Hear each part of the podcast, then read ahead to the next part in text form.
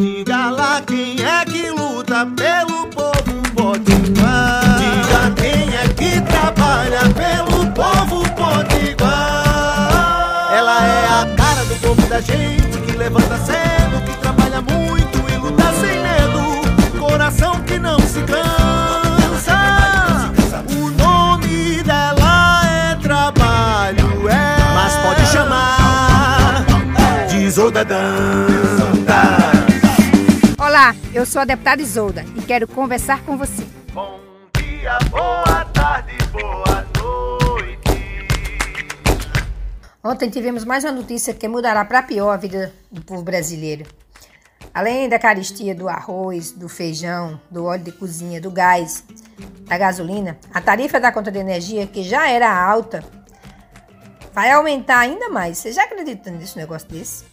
É, já estava em 9,49 e vai para 14,20. Olha só. Significa um aumento de mais de 50% da conta de energia. Isso é, também diz que o governo Bolsonaro que não sabe administrar o país sem colocar os mais pobres nas piores condições. Nos governos Lula e Dilma, nós tivemos o programa de Luz para Todos mais de 16 milhões de brasileiros e brasileiras puderam ter acesso à energia elétrica e nós vimos isso, né?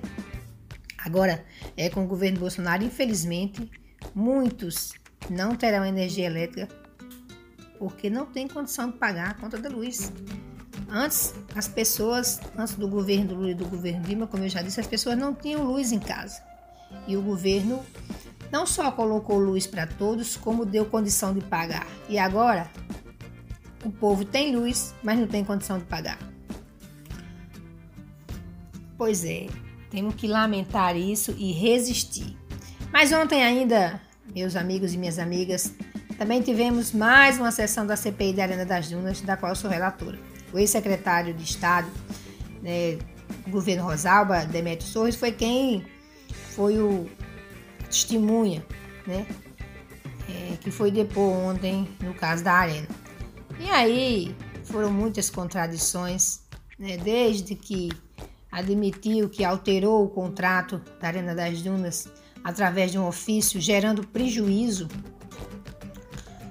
para o Estado, que isso é um absurdo, tem um prejuízo em torno de é, 16 milhões, sem falar nas outras questões que são tratadas não só na CPI, mas também é, no Ministério Público Federal, Tribunal de Contas do Estado. Então, vamos lá, nós seguimos aqui, vamos investigar, tirar as dúvidas para que o povo do Rio Grande do Norte possa saber né, o que, que aconteceu e o que, que vai acontecer com tantos recursos que o Estado do Rio Grande do Norte destina e destinou, né, destinou para fazer e continua pagando uma dívida altíssima e esse recurso falta lá na ponta, lá na saúde, na educação, na segurança.